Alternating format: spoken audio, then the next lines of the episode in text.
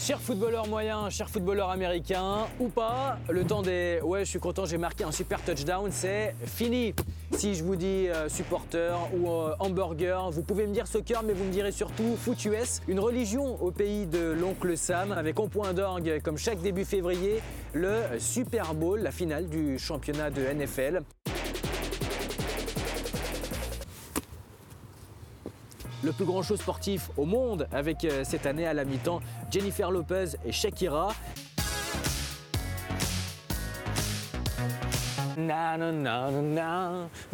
le Super Bowl, c'est aussi et surtout 110 millions de téléspectateurs. 5,1 millions de dollars pour 30 secondes de publicité à la télé, 1,25 milliard de chicken wings vendus. Le Super Bowl, c'est aussi de la politique entre les tweets de Donald Trump et euh, les messages engagés des sportifs. Bref, foot US, sport, politique ou business, on en parle après le générique.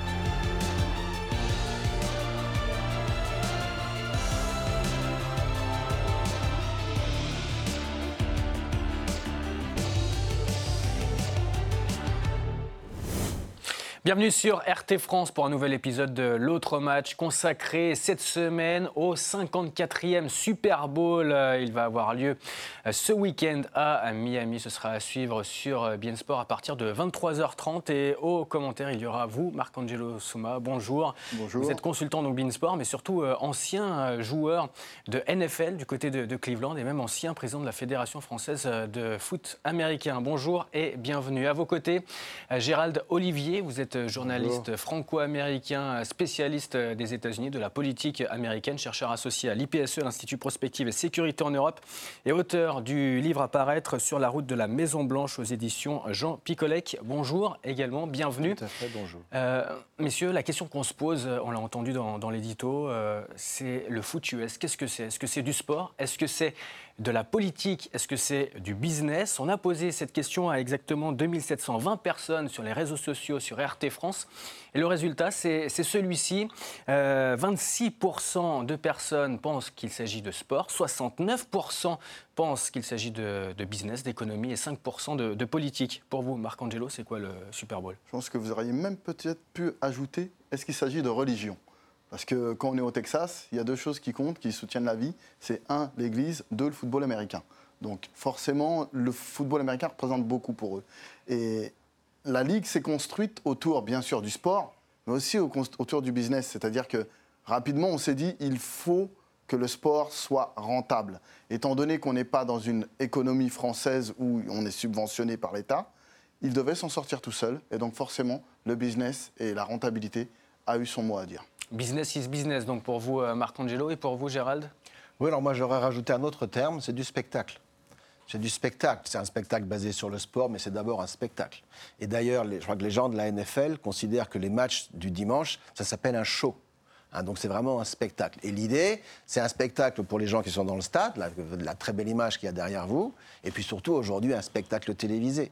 Et la réalité du football américain, ce qui est particulier, c'est que c'est un sport dont les règles semblent avoir été écrites pour la télévision. C'est-à-dire que vous avez une succession d'actions qui sont extrêmement rapides, extrêmement spectaculaires, et qui sont interrompus parce qu'on a plusieurs tentatives, on gagne du terrain progressivement. À chaque interruption, la télévision vous repasse le ralenti de l'action précédente que vous allez disséquer. C'est un spectacle formidable et c'est un spectacle qui a conquis l'Amérique au cours des 50-70 dernières années et qui est devenu le premier spectacle télévisuel aux États-Unis depuis une bonne vingtaine d'années. En tous les cas, ce spectacle euh, génère beaucoup d'argent. L'économie euh, du football américain, du Super Bowl en particulier, c'est avec Clément Delcourt. 5000 journalistes accrédités, une diffusion dans 180 pays. Le Super Bowl, c'est l'événement majeur de ce début d'année et l'économie qui l'entoure peut faire perdre la tête. Les recettes publicitaires devraient atteindre les 350 millions de dollars pour seulement 4 heures d'antenne. Sur le terrain, une prime de 90 000 dollars sera attribuée pour les vainqueurs contre 50 000 pour les perdants. Côté paris sportif, 5 milliards de dollars avaient été pariés illégalement sur la rencontre de l'an dernier. Au total, les Américains devraient dépenser près de 15 milliards de dollars, dont une partie non négligeable dans la nourriture. Les fans devraient avaler 1,25 milliard d'ailes de poulet, près de 14 500 tonnes de chips, accompagnés de 8 millions de kilos de guacamole, de quoi frôler l'indigestion, mais pas de problème pour certains, puisqu'un Américain sur 10 n'ira pas travailler le lendemain. Marc Angelo, on dit souvent que les États-Unis, c'est le pays de la démesure. Quand on voit ces chiffres, c'est le cas? Ah, Ils sont beaucoup, ils sont beaucoup plus nombreux que nous. Mais oui, il y a des moments où les Américains euh, qui travaillent beaucoup euh, bah, se disent là, on va se lâcher, là, on va pouvoir. Eh ils ne travailleront pas le lendemain, ce sera un lundi. Hein. Exactement. La nuit du Super Bowl, tout est permis. On peut justement euh, bah, profiter avec ses amis, bien manger, et on prend un jour de repos le lendemain. Un Américain sur 10 ne travaillera pas le lendemain. Les neuf autres, ils font quoi? Ils regardent quand même le Super Bowl la veille ou pas? Ah oui, ils font trop la fête. C'est un lendemain de fête. Euh, le, Super Bowl est programmé un dimanche. Et à cause de la télévision, il est programmé de plus en plus tard le dimanche. Parce qu'aux États-Unis, vous avez une, une, fenêtre de télévision qui s'appelle le prime time, qui est celle où il y a le plus de téléspectateurs et qui, en gros, va de 18h à 21h. Donc on va programmer le match aussi tard que possible pour qu'il passe en prime time. Et les gens continuent à faire la fête au-delà du match. Vous avez beaucoup parlé des chips de guacamole. Il y a de la bière derrière, beaucoup, beaucoup de bière. Donc, euh, On parle, de, je crois, de 52 millions de packs de bière. je ne sais pas combien il y a de, bouteilles ou de canettes dans, les packs de bière aux États-Unis, mais voilà, ça fait quand même beaucoup. On a, on a vu un 15 milliards de, dollars, c'est ce que vont dépenser les Américains en marge du, Super Bowl. Ces 15 milliards, Gérald Olivier, ils profitent à qui? C'est quoi l'économie du. Euh, bah, vous l'avez vu, c'est principalement de la nourriture. Euh, ils profitent au transport, ils profitent à l'industrie hôtelière, parce que malgré tout, la ville qui est la ville haute du Super Bowl, voit une marée humaine se déverser. Et pas simplement le jour du match. Le Super Bowl, ça dure une semaine. Là, le match aura lieu dans trois jours. Mais ça fait une semaine qu'à Miami, c'est la fête tous les soirs, que vous avez des défilés, que vous avez des marques qui sont venues pour faire des promotions, que les joueurs qui sont, qui sont liés par des contrats bah, ont aussi des obligations professionnelles. Donc vous avez un grand rendez-vous de business autour du Super Bowl et le match, c'est en quelque sorte the crowning event. C'est le dernier événement d'une montée en puissance économique qui va bien au-delà de ce qui se passe sur le terrain le dimanche soir. Mais les gens qui vont, euh, qui vont aller au stade pour voir cette euh, finale hein, entre les Kansas City Chiefs et euh, les 49ers de, de, San Francisco, ceux qui vont au stade, c'est qui? C'est les gens qui sont fortunés parce que le prix du, du billet, l'année dernière, le prix moyen c'était 4600 dollars. Ça commence à 3000, ça peut aller jusqu'à 15 000 dollars. Est-ce qu'il n'y a pas de dichotomie là entre le rêve américain et le Super Bowl? Ah, C'est le problème qu'ils avaient en fait. C'est que, alors cette année, je crois que c'est à 5 ou 6 000 dollars la place. Et en plus, il y a le marché parallèle où ça peut monter jusqu'à 10. La NFL espère que ça monte jusqu'à 10 000 euh, sur le marché parallèle. Mais ça veut dire que dans le stade, vous n'avez pas de fan moyen. Comment hein Il profite, vous parlez du marché parallèle, permettez-moi de vous couper, mais il profite à qui ce marché parallèle À ceux qui peuvent se le permettre. Puis il y a des reventes. Alors c'est un petit peu compliqué, et c'est vrai qu'aujourd'hui, l'une des critiques qui est faite à la NFL et au Super Bowl, c'est que l'événement lui-même est devenu un événement de classe. Il est réservé aux gens qui savent s'y prendre, aux gens qui ont des réseaux, aux gens qui ont des moyens. Parce que là, on parle du, billet d'entrée, du ticket d'entrée. Au passage, si vous achetez, si vous n'avez jamais les, yeux ou les mains sur un ticket de Super Bowl, il n'y a pas le prix du ticket. Parce qu'en fait, il n'y a pas de prix. Le prix, c'est ce que vous êtes prêt à payer pour rentrer sur le stade. Mais si vous l'achetez de manière officielle, vous n'allez pas acheter le billet. Vous allez acheter un package vous allez acheter un hôtel de luxe, vous allez acheter telle visite, et on vous fera ça à 15, 20, 25 000 dollars. Donc c'est tout un événement. Euh, les plus malins sont ceux qui parviennent à acheter des tickets et les revendre sur le marché parallèle. Il y a même les joueurs qui font ça. Hein. Et comment, euh, comment euh, il le vit ça? Vous parliez tout à l'heure du, Texas, le Texan moyen. comment est-ce qu'il vit ça, celui qui n'est pas forcément fortuné? Ben, Il y a une double participation au Super Bowl. Il y a ceux, bien sûr, dont on vient de parler, qui rentrent au stade, mais il y a aussi tout ce que la NFL a créé autour de l'événement. Et vous parliez de la semaine. La semaine est jonchée d'événements pour tous les fans, où les fans peuvent y aller, avec un droit d'entrée, bien entendu, mais beaucoup moins que l'entrée au Super Bowl. Ce qui fait que, en fait, ce que vous allez faire, c'est passer une semaine à Miami, rencontrer des joueurs de toutes les équipes qui vont passer, des événements, des rencontres avec l'équipe qui participe au Super Bowl, tout, type d'événements pour les, pour les grands et pour les petits et ensuite vous allez regarder le Super Bowl. Ce qui fait que la participation au Super Bowl, c'est pas juste regarder le match. C'est participer à la euh, semaine. Et participer à la mi-temps. Cette année, il va y avoir Jennifer Lopez, euh, Shakira. L'année dernière, euh, il y avait Lady Gaga. Mm. ça aussi, c'est un véritable show.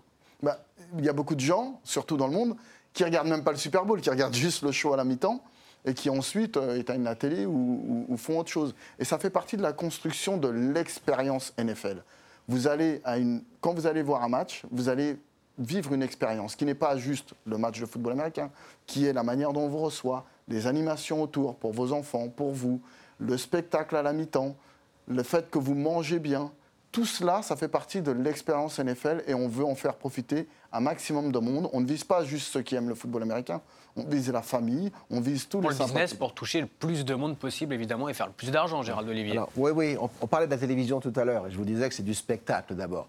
Le halftime show, hein, le, le show de la mi-temps, il a été euh, inventé, parce qu'au début, les premiers Super Bowl, il n'y avait pas de show à la mi-temps.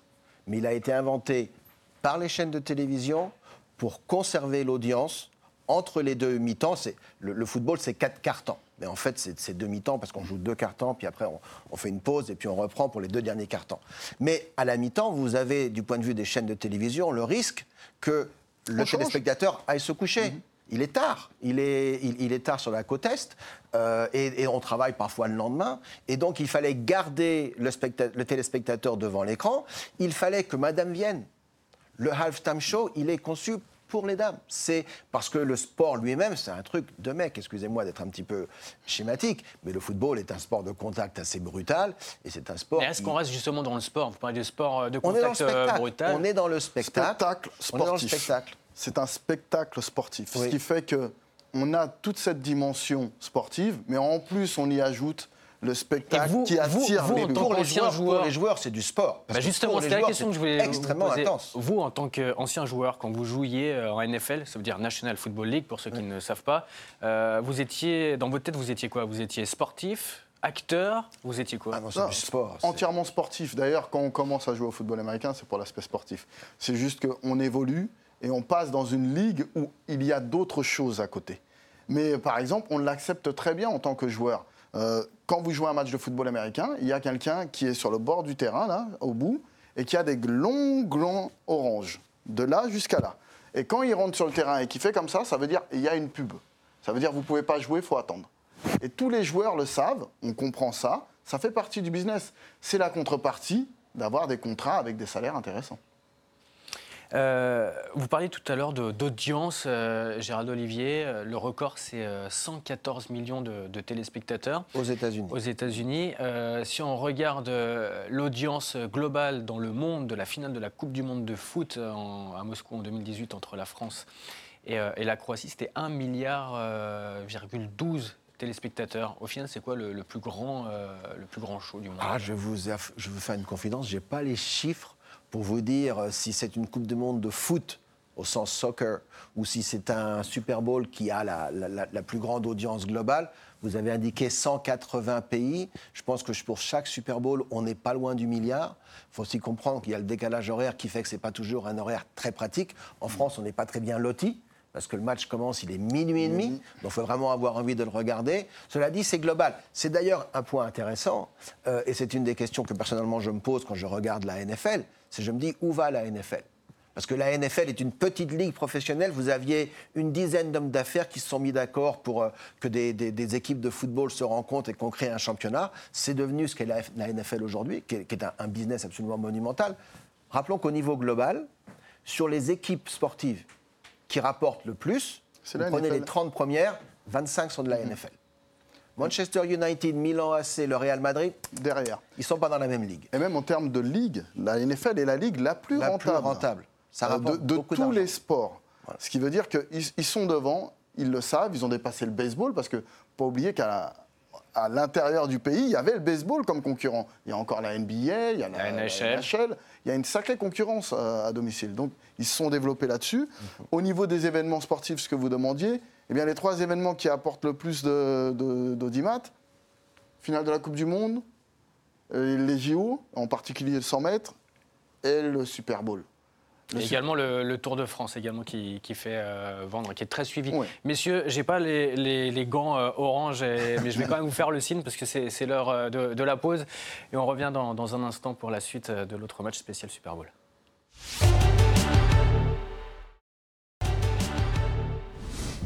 La mi-temps, l'half-time, comme on dit aux États-Unis, est passé. Nos invités sont toujours présents sur ce plateau. Marc-Angelo Souma, vous êtes consultant Beansport.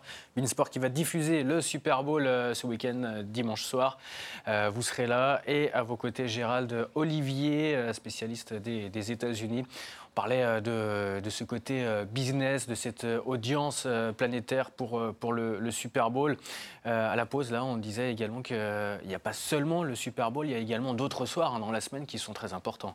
Ah oui, maintenant on joue le jeudi soir, on joue le dimanche après-midi entièrement, et le dimanche soir, bah, il y a le Sunday Night, l'affiche de, la semaine, et ensuite on a le, le match du lundi soir. entre parenthèses, tout ça c'est diffusé sur Bein Sport. Mais ça fait une masse d'événements où, en fait, à partir de jeudi, eh bien, tout le monde est tourné vers la NFL. Tout le monde est tourné vers la NFL, on suit les évolutions, on suit comment les joueurs vont s'adapter, les blessures, qui va faire quoi. Donc, on est captif en fait. c'est un feuilleton. C'est un, feuilleton. Alors, ce qu'il faut, faut, comprendre également, c'est que dans le paysage télévisuel actuel, où on a eu une multiplication des chaînes, le match de football est devenu l'événement hebdomadaire qui rassemble l'ensemble du pays autour d'un événement. Aujourd'hui, chacun regarde sa chaîne, mais tout le monde regarde le football. On parle d'événements, on parle de, séries, de fictions, mais il y a des histoires à, l'intérieur même de, l'histoire. Il y a de la politique qui s'invite également dans, le Super Bowl. Un petit récap euh, présenté par Clément Delcourt. Des spots de pub de 30 secondes pour passer des messages politiques en plein Super Bowl, voilà la stratégie de certaines marques. En 2017, un an après l'élection de Donald Trump, l'immigration était au centre de l'attention médiatique. Airbnb, Budweiser, 84 Lumber ou encore la plateforme de voyage Expedia affichaient aux yeux du monde leur désaccord avec la politique du président américain. La même année, alors que la NFL était secouée par l'action de Colin Kaepernick, la superstar Tom Brady n'avait pas hésité à critiquer Donald Trump suite à ses propos sur les sportifs qui posaient un genou à terre pendant les hymnes nationaux. Pourtant très proche du président, il avait estimé que ces déclarations divisaient le pays. Marc-Angelo Souma, quand il y a plus de 110 millions de, téléspectateurs, euh, on le voit, le Super Bowl devient un vecteur de, communication, de, messages. Est-ce qu'il n'y a pas là euh, une dérive pour euh, oublier le, côté sportif? J'aurais tendance à dire que cette dérive, existe à partir du moment où vous avez une plateforme où vous pouvez toucher un maximum de personnes. Facebook a eu ce, problème. Là, pour le football américain, bah, à partir du moment où tout le monde regarde, le moment est parfait pour parler d'autres choses sans vraiment détourner du football. Et là, bah, chaque joueur sait cela et donc veut passer son message. Et on a eu la dérive par rapport aux marques. On a eu pareil, une, alors une dérive ou pas, est-ce qu'on peut le dire ainsi, par rapport à Colin Kaepernick qui a passé un message social à travers sa plateforme sportive. Donc ancien joueur des 49ers, club euh, ou franchise plutôt, c'est comme ça qu'on doit dire, qui va disputer donc euh, le Super Bowl euh, ce, week-end, qui a mis le, genou à terre hein, pour protester contre les violences policières. Et puis ensuite, il y a une grosse polémique avec Donald Trump qui s'en est mêlé, Gérald Olivier. Oui, absolument. Alors le problème, c'est que les Américains n'aiment pas beaucoup quand le sport et la politique se mélangent. ils ne sont pas forcément fans de politique ils suivent la politique parce que ça compte inévitablement, mais le dimanche, c'est le jour du Seigneur le matin et c'est le jour du sport l'après-midi. Et ça, faut le respecter. Et donc, quand des sportifs qui sont très bien payés, malgré les efforts qu'ils doivent consentir pour parvenir à ce niveau de performance, ils gagnent très très bien leur vie. Quand on est une star de ce sport, ce qui était le cas pour Kaepernick, où on est encore mieux payé que les autres, on devrait avoir, du point de vue américain, un devoir de réserve. Et ce devoir, il l'a brisé. Et il l'a brisé sur une ligne qui était essentielle d'un point de vue social aux États-Unis, c'est-à-dire que le sport, historiquement, pas rien que la NFL, mais beaucoup la NFL, a eu un effet d'intégration. C'est un fait d'intégration sociale. Le football américain, c'est un sport multi-ethnique, où aujourd'hui la population noire a un grand rôle. Revenez 50, 70 ans en arrière, le football est pratiqué par les blancs.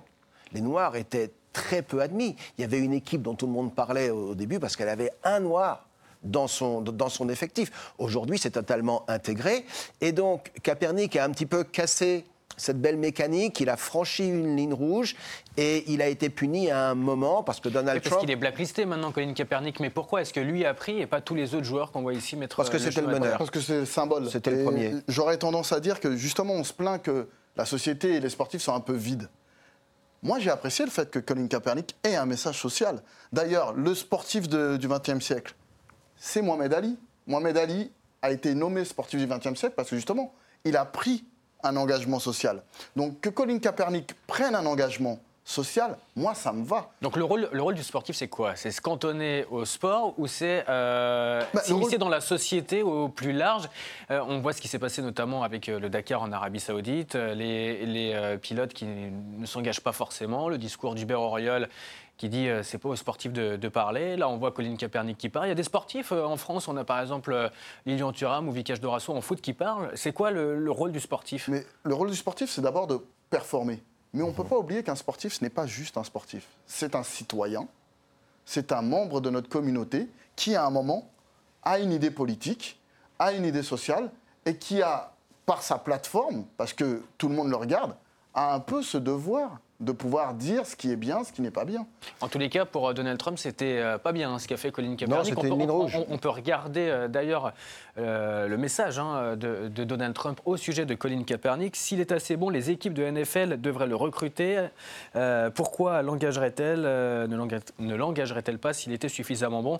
Seulement si son niveau se relève suffisant. On le rappelle, il est blacklisté. Alors là-dessus, c'est assez drôle qu'ils disent ça parce que Jerry Jones, le propriétaire des Cowboys, a avoué que Donald Trump l'avait personnellement appelé pour lui dire, un, de ne pas engager Kaepernick, deux, de faire arrêter le fait que les joueurs posent le genou au sol pendant... donc la politique s'immisce Ah, réellement. totalement. euh, Mais alors, le, le- le- problème, si vous voulez, c'est que, euh, en ce qui concerne le cas Kaepernick, c'est une forme de distraction du point de vue du sportif. Pour être un quarterback euh, à un niveau requis, ce sont des gens qui prennent des coups tous les dimanches, c'est quand même très très brutal. Il faut un, un investissement personnel qui ne permet pas de faire de la politique le lundi et d'être sur le stade le dimanche. Il faut qu'on soit 100 à 150% impliqués dans ce sport et que les sportifs aujourd'hui aient une responsabilité sociale, oui, mais qu'ils la gardent pour après le sport et qu'ils profitent de leur notoriété pour en faire passer ce message, mais ensuite, quand on est sportif, on est uniquement sportif. En tout cas, c'est la vision que Donald Trump a. Il ne fallait pas que les deux se mélangent. Là, c'est ce qui s'est passé euh, récemment. On, on l'a vu, il y a également, euh, dans le sujet de, de Clément Delcourt, il y a également des, des grandes marques qui ont voulu faire passer à la fois leur, euh, leur côté promotionnel, évidemment, mais en utilisant la politique pour dire à Donald Trump, votre politique migratoire, on n'en veut pas. Est-ce que c'est de la sincérité de la part de, de toutes ces marques ou est-ce que c'est simplement une opération de, de communication, Marc-Angelo Soma J'aurais tendance à dire les deux. Parce que euh, le, cas le plus fort, c'était le fait que Nike, sponsor de la NFL, engage Colin Kaepernick pour une pub où il disait il faut y aller à fond, même si ça veut dire tout risquer. Donc il y a de plus en plus cette immersion de la politique dans d'autres sphères. Et avant, vous avez raison, c'était vraiment séparé. Mais au fur et à mesure que les, choses avancent, ben, on se rend compte que on peut pas, le sport n'est pas juste un sanctuaire.